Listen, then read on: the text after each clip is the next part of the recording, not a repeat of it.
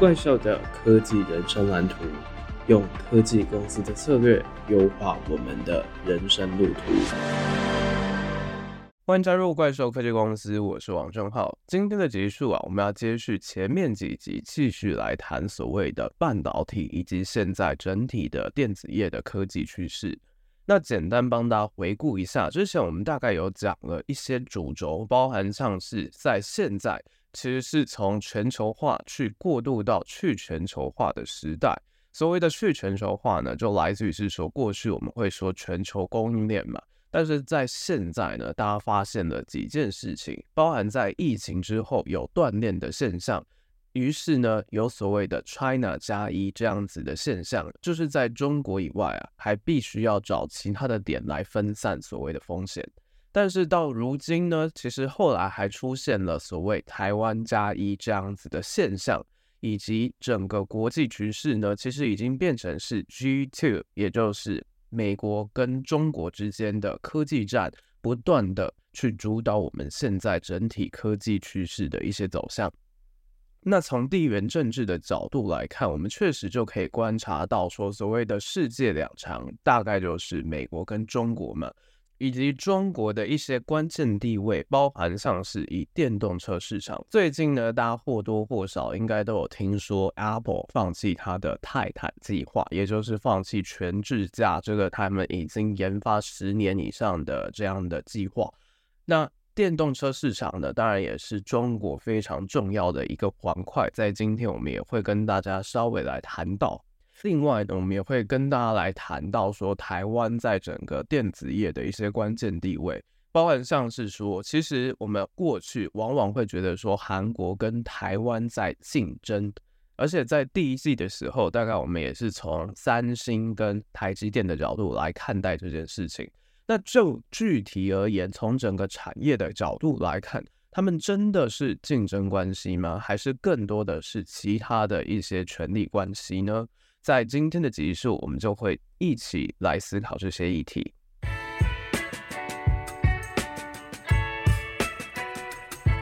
那我们去看整个中国晋升世界两强的关键，大概可以从二零零八年北京奥运看起。当时整个中国 GDP 的总量其实已经超过日本。那之后，在二零一八年的时候，更堪称是中国的黄金十年。不仅国力非常的强盛，再加上中国非常的去利用他们的国家企业去吸引外资，透过了研发、市场需求这些不同的手段去引进最新科技，去创造了非常丰硕的经济成果。但是我们可以回想一下，另外的世界二强的另外一个美国呢？美国那个时候，我们二零零八年来看，大概就是雷曼兄弟破产。发生了所谓金融海啸、次贷危机，所以他们在那个时间点大概都是在去收拾这样子的烂摊子，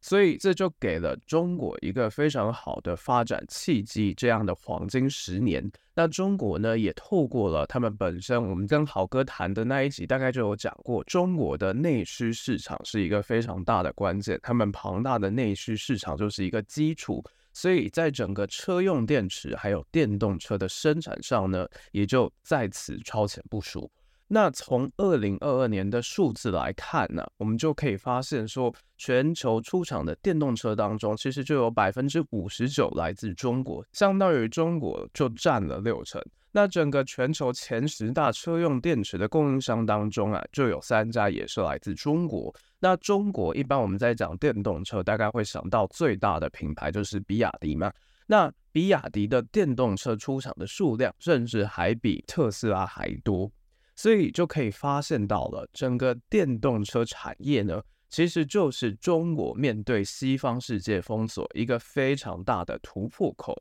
再加上本身来讲，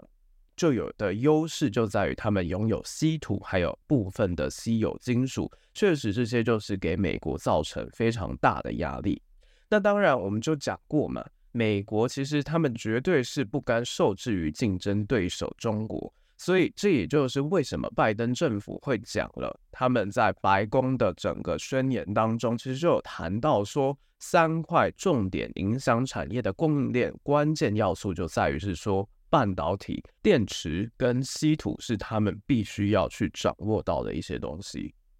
那当然，对中国来说，我们从过去在看所谓的美中贸易战来讲呢，大概我们就会谈到一个关键点，就是半导体产业的自主性到底有没有办法做到呢？因为毕竟有一些关键的晶片呢，如果不给中国的话，那到底要怎么样子去做呢？如果没有这些半导体的元件，就没有办法去顺利发展他们所谓的他们在中国其实非常讲求的，就是。去大规模的去看各种不同的东西，包含像是有所谓的民用、军用的无人机啊，又或者是他们的人脸辨识就没有办法去广泛应用。所谓的半导体元件，其实就是科技产业非常重要的基础。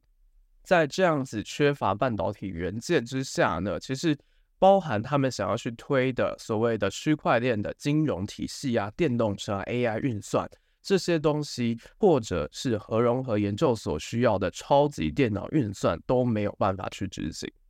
那从整个数据来看，中国虽然先进制程是被封锁的，但是我们不可以忽视的就是他们的自制能力。再加上整个电动车晶圆的市场发展，其实就有带动所谓车用半导体自制的趋势。那虽然设备要靠进口。但是我们可以观察到，二零二二年的国产率，中国的产量其实也来到了四十一 percent。那相较于一般来讲，IC 产业的毛利大概会抓六成，其实中国可以来到四成，他们算是有非常强大的成本优势。那我们从全球十大半导体厂营收三千六百亿美元来看，我们稍微拆分一下这三千六百亿美元，大概就会发现了。美系的公司，美国的公司，像是 Intel、高通、美光这些公司，大概就占了一半。像我们之前大概就有谈过一件事情，就是诶，美国它到底是不是有话语权的？它在整个半导体的生产当中，只有占了世界的百分之十二。但是我们不要忘了几件事情，包含 IC 设计，还有 EDA 工具，这些美国公司的产值就占了半导体产业的四十 percent。也就是说，就算我们台湾的先进制程的市占是九成，但是台湾的 IC 设计啊、晶圆代工啊、封装测试加起来，其实相较于整个美国的产值四十 percent，我们只占了全世界的十八 percent，根本就只是一半而已。所以非常重要的点，台湾呢，是非常需要跟其他国家合作的，也看得出来说，美国其实自己就可以相当程度的去控制全世界的半导体。再加上一点有趣的事情，大概就是我们过去总会觉得说，台湾跟韩国在竞争，尤其我们会发现说，所谓韩国的三星跟台湾的台积电在竞争晶圆代工。但我们可以稍微回想一下第一季，大概我们提到所谓的五纳米、三纳米这些先进制程，也就是主要三星跟台积电在竞争的项目。但是除了这些东西之外呢，其实我们就可以发现到说，韩国其实他们早就已经转型面板啊、家电和汽车领导品牌，透过台湾去供应关键的 IC。也就是说，我们可能过去学历史，大概就有听过所谓的亚洲四小龙。这边考考大家，不知道大家有没有听过一件事情，就是台湾好像是亚洲四小龙之首这件事情。那亚洲四小龙其实就包含四个国家嘛，在亚洲整个四个高速成长的经济体，就是有韩国啊、台湾、新加坡跟香港。那其中呢，我们就会觉得说，我们是不是要去跟韩国竞争这件事情？但是其实我们从整个数据来看，其实台湾并不是亚洲四小龙之首哦。这件事情，这件事情算是有一点突破我的认知边界，因为毕竟不知道为什么，好像都是有这样的一个感觉。但是我觉得跟韩国去比，大概就有一个现象，大概就是。过往其实我们去观察整个历史，从历史的角度来看，其实台湾跟韩国在整个产业转型的整个发展脉络，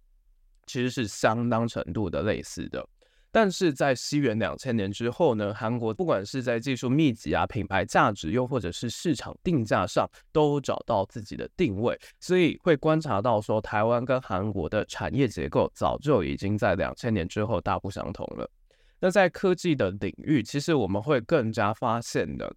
就是撇除掉三星的整个先进制程以外啊，更多的是台湾跟韩国供应链之间的合作，而不是我们想象的竞争。那就整个 AI 晶片的发展来说啊，其实我们会观察到韩国是有一大隐忧的，原因在于是说韩国过去呢，它曾经花了非常多的心思去发展 IC 设计产业嘛，但是我们会观察到说，这真的不是他们擅长的一些项目。整个韩国在 IC 设计业的市占率呢，还不到两趴。那 AI 晶片带来的浪潮呢，就是 CPU 再加 GPU 大乱斗嘛，所以呢。韩国就会面临到一个风险或者是一个课题，就是他们需要的技术和产业的结构到底有没有办法去符合这样子 CPU 再加 GPU 的这样的情况呢？那另外呢，我们在讲整个全球半导体八强赛当中，当然我觉得在第一季的时候，我们大概有谈日本，但是我们当时对于日本呢，算是一个。比较觉得陌生，在整个科技产业当中，好像并不是有话语权的国家。原因就在于是说，日本其实它更加着重在的是他们的功率半导体嘛。它虽然它是功率半导体，但是相较于整个企业的发展来讲呢，大概我们不会特别的去 focus 在整个日本的科技产业。但是日本这个国家，其实在未来我们也是必须要去关注的点，就在于是说，其实韩国跟日本也开始修复了关系，去放下他们半导体材料限制出口，而且还投资了两纳米的新厂。那虽然在整个先进制程，从国家的政策还有整体发展来看，真的相较于其他国家真的是慢上非常多，但是我们也不要忘记，就是功率半导体这件事情。电源这件事情还是日本相当强大的，而且台积电熊本厂就是最近也开幕了嘛，所以啊，未来日本国内的半导体能力呢，我们就继续观察下去。那另外，大概欧洲这件事情，我相信大家在看科技产业当中呢，也比较少关注欧洲，原因就在于欧洲其实大概我们在讲整个产业来讲，工业四点零是德国提出的。那欧洲到底强在哪里呢？欧盟整体来讲，就是德国其实更加着重在的就是他们的汽车产业。但是汽车产业大家也不要忘记，就是车联网这件事情，还是我们非常关键的未来发展的一个可能趋势。那在讲车用晶片这件事情，大概我们就会提到德国的半导体还是相当强大的。那未来台积电德国的合资厂呢？其实也就会去强化整个德国半导体产业发展的一些状况。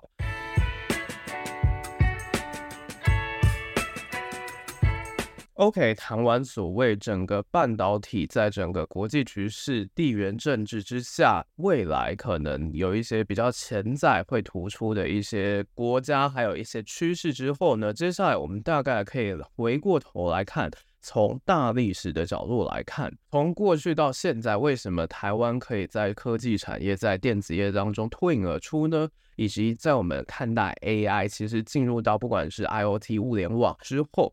到底我们台湾过去的优势还可以继续下去呢？还是我们有一些必须要去思考到的地方？接下来我们就继续谈这样的东西。那在二零一八年开始啊，美国其实就有把中国视作是战略性的竞争对手嘛，就有透过实体的清单去封锁中国科技产业。那二零二零年疫情时代后断链啊，中国风险就形成了去全球化的浪潮。但是去全球化，其实我们还是要强调一点，就是它并不代表是锁国政策，不代表是不合作，反倒是形成新的区域分工局面。China 加一，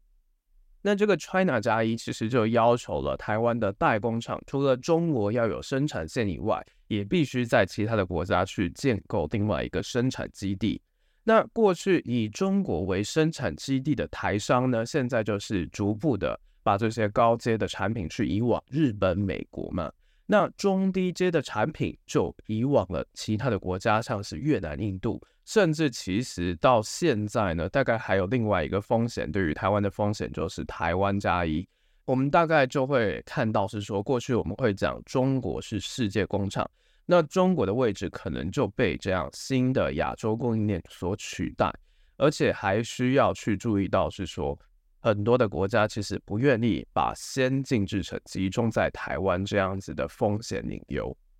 那当然，我们要谈去全球化，势必得回到历史的发展。全球化这个概念是什么呢？其实就来自于过去的自由贸易嘛，就提供开发中国家有一个发展的路径，只要透过适当的价格、品质去满足国际市场需求的商品，都可以在自由贸易的情况之下健康的发展。这也就是过去为什么亚洲四小龙、东亚四小龙之所以可以公平竞争，并且在全球贸易当中占有关键地位，一个相当重要的基础。那在一九七零年代呢，就经历了两次的石油危机嘛。那当时一九七零年代还有另外一件事情，大概也就是民主和极权阵营的 Cold War 冷战。那当时起步比较早的国家是日本，日本就透过了电子工业。成为雁行理论的领航者。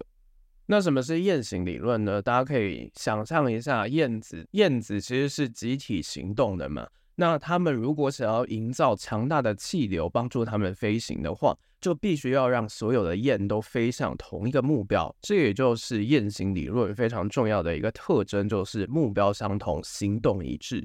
那我们就会观察到，它成为领航者之后，日本制的电视啊、冰箱其实就风靡全球，包括像是我们第一季提过 Sony 的随身听 Walkman，日本的汽车其实就把日本的国际地位提升到前所未有的新高点。所以在一九八零年代前后呢，日本这样成功的典范，其实就在台湾跟韩国的政府和社会当中流传。那电子工业非常重要的基础就是半导体嘛，所以在那个时代呢，一九八零年代就开始萌芽，包含像是 Intel 其实是在一九七一年推出四零零四的微处理器 CPU 嘛，然后后续也推出 X 八六的 CPU 系列，所以就可以看到说，当时其实就是台湾、韩国、Intel 这样子去横跨太平洋的两岸，去共同建立了完整的 PC 个人电脑产业的生态系。这个时候就是形成我们提到的全球化，还有所谓的国际分工。所以，一九八五年以前的电子业大概就是日本去独领风骚嘛。不过，也是一九八五年，微软它推出了 Windows，而 IBM 呢就说服了台湾政府，在支付一些专利费的基础之下，透过 IBM 相容电脑，开始了我们台湾四十年制造业的荣景。还有后续，Acer 其实就领军带领整个个人电脑产业的发展。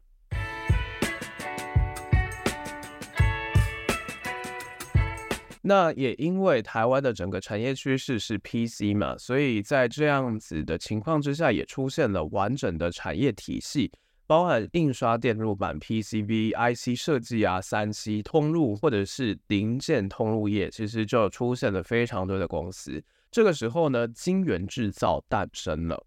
台湾跟韩国其实不约而同的都在这样的阶段去选择个人电脑和半导体产业作为策略性的工业。那台湾的工业区，像是新竹的科学园区呢，就是产业发展的一大标配。也就是在这个时候，台湾跟韩国成为了新兴国家成功的一个典范。那在一九九零年代，台湾的电子业呢，也开始大规模的去承接美国原厂 OEM 的订单，也渐渐的台商就慢慢的把生产线移到中国去满足 OEM 客户在规模还有成本上面的需求。那在这个阶段呢，全球的电子产业也出现了微妙的变化。也就是我们前面谈到的韩国跟美国竞争的关系，其实那个时候就会观察到营运成本比较高的三星啊、LG，其实就很难跟台湾在量产制造上竞争了。再加上台厂其实就有在大陆扩厂嘛，所以我们会观察到整个生态系的建立，整个生产体系呢，其实都已经部建好了。这也就是台湾跟韩国发展路线出现差异的关键。大概就是来自于一九九三年有所谓新经营计划之后啊，三星就不再去生产低价竞争的商品。那韩国的大集团也是，他们也有遇到所谓一九九七年的亚洲金融风暴嘛，所以在这之后呢，更是决定放弃这样低价竞争的东西，去抢攻高价位的商品，甚至更加讲求所谓品牌的定位，还有尖端零件技术这样子的情况，所以。跟台湾来比的话呢，台湾和韩国其实在产业的发展模式上面就有出现非常明显的区隔了。那到底台湾跟韩国之间的关系是什么呢？除了在先进半导体制程上还是维持竞争关系之外，其实台湾跟韩国在全球供应链上面已经进入到垂直分工的产业关系。这什么意思啊？就是三星、LG 其实都跟台湾去采购不适合他们大集团生产的商品。不过呢，三星、LG、现代的子公司在我们刚刚讲到的一些零件，像是电池跟电动车上面的，就相较台湾好非常多。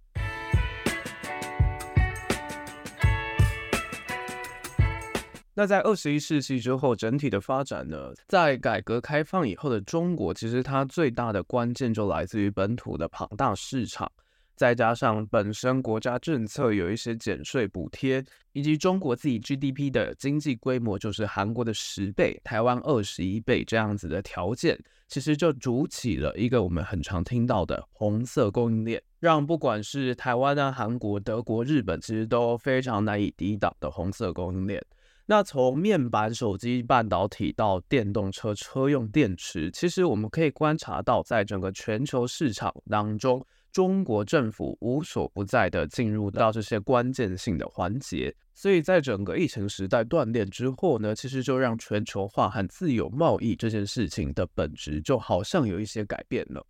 那在西元两千年网络泡沫之后啊。Google、Amazon 和 Facebook，他们在网络世界里的影响力非常急速的增长，再加上二零零七年 Apple 的 iPhone，其实就让整个主导世界的科技动力从过去的 PC 转变成智慧型手机。再来，二零零八年北京奥运之后呢，中国的电子业也迎来了新的发展阶段，就是他们想要做所谓的中国制造。但是呢，在二零一八年美中贸易战之后，全球供应链开始重组，所以去全球化和去中国化成为新的趋势。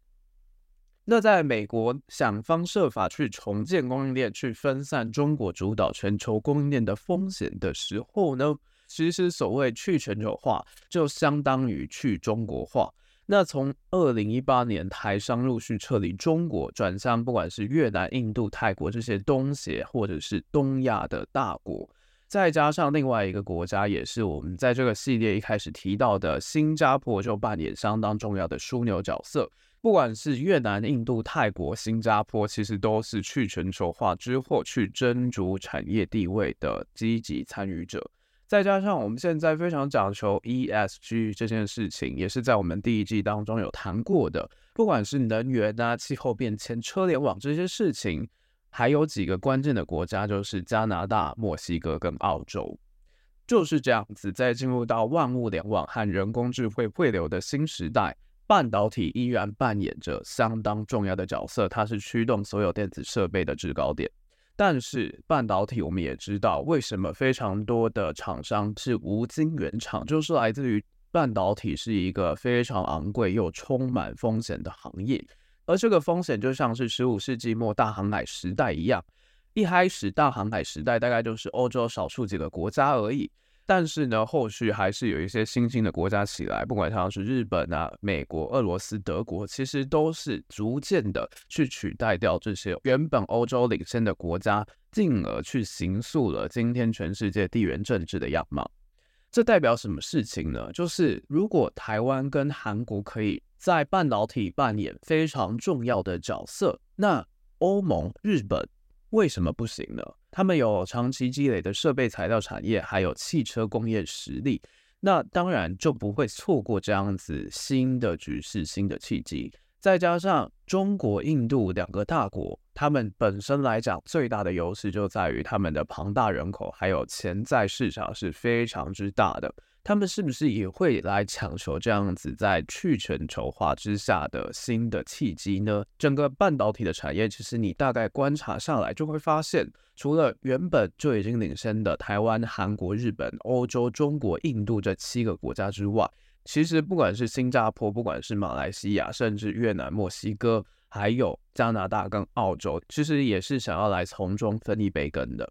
那在整个全球化已死，科技产业从技术驱动走向应用驱动这样的新时代当中，区域生产就让整个国际分工的体系也更加复杂。而且所谓的 G2 其实隐含的含义在于美国跟中国之间对峙。那这个的代价就在于是整个营运成本提高，然后生产体系又分散的情况之下，其实新增加的成本和管理上呢都会产生一些问题。但是让人没有办法否认的事情叫做中国本身它的市场诱因和集中资源办大事的共产红利。整个中国政府其实依然是全球半导体产业国际赛局当中一个非常关键的变数。就像是中国的电动车，我们现在已经大概毋庸置疑，就是他们是一个整个国家带起来的产业。在这样子政策带动之下呢，整个产业的规模其实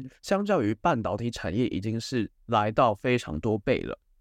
未来其实我们可以看到一个支线的趋势，就在于车联网。IoT 产生在车上面这件事情，其实就会发现大数据再配上电动车，其实中国到底为什么我们会非常担忧？中国的点就在于是这样子，他们掌握了非常庞大的数据这件事情，他们在数据经济上的实力真的是不容小觑。这也大概就是为什么 Elon Musk 会说他有点轻中，因为。在我们现在，像是我们不断强调的 data 是一个非常重要的石油，就在于是在整个数据是现在我们竞争非常关键的新时代，谁拥有最多的 data，谁就是市场非常重要的赢家。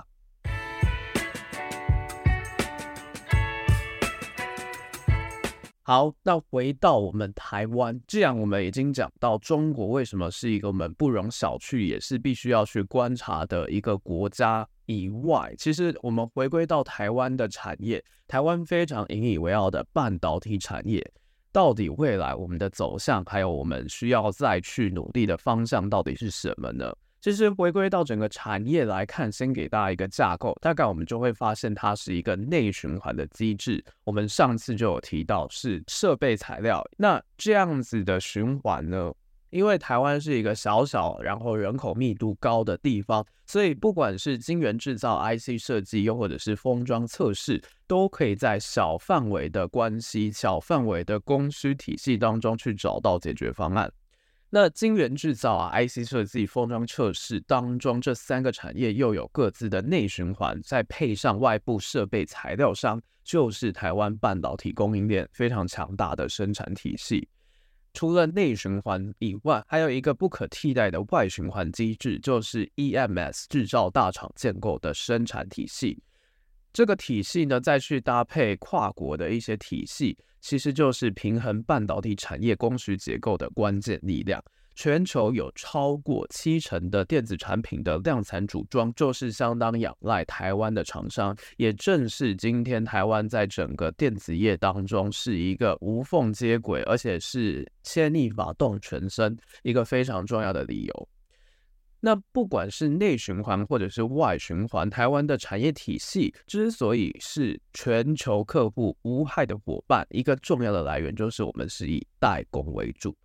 那这个以代工为主，其实就是来自于 Morris 张忠谋，他不与客户竞争，专注于晶圆代工事业这样子的方式，这也是影响联电在投资 IC 设计公司上的一个策略。那源自于联电体系的联发科呢，也是台积电非常重要的客户嘛。那台积电其实也是为三星、高通代工，去形成完美的运作体系。所以回过头来，我们去看待整个半导体的框架，我们会发现，美国依旧是定义市场非常重要的国家力量，而中国呢，就是来自于它电动车的国家战略。而印度来自于它的人口非常庞大，而且它是高技术的一些 IC 人才。台湾则来自于我们的先进制程，这些尖端制程啊，封装测试和 IC 设计。韩国则主导了记忆体，日本主导了设备材料，尤其是电池。而德国呢，则是他们的工业设备，他们的汽车工业非常强劲。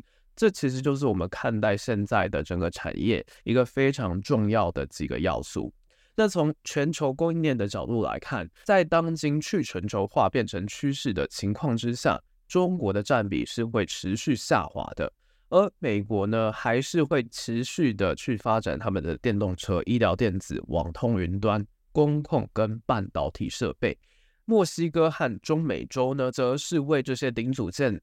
有一些劳力密集型的组装。南亚则是消费型电子，以印度为一个非常重要的国家。那越南为首的东南亚呢，除了消费型电子也是要顾到以外，还会涉及到工控以及设备。